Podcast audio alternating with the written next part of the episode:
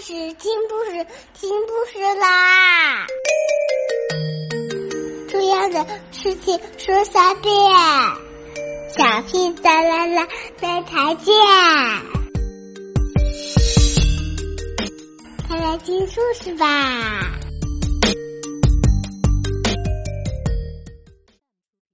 ！My dad, he's alright.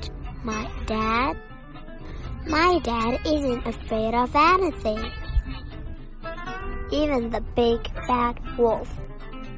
He can jump right over the moon and walk on a tightrope without falling off. He can wrestle with giants or win the feather race on sports day easily. He's alright, dad. My dad can eat like a horse, and he can swim like a fish. He's as strong as a gorilla, and as happy as a hippopotamus. He's alright, my dad. My dad's as big as a house, and as soft as my teddy.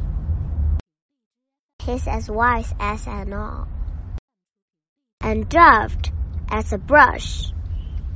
My dad's a great dancer and a brilliant singer. He's fantastic at football, and he makes me laugh a lot. I love my dad, and you know that? He loves me, and he always will.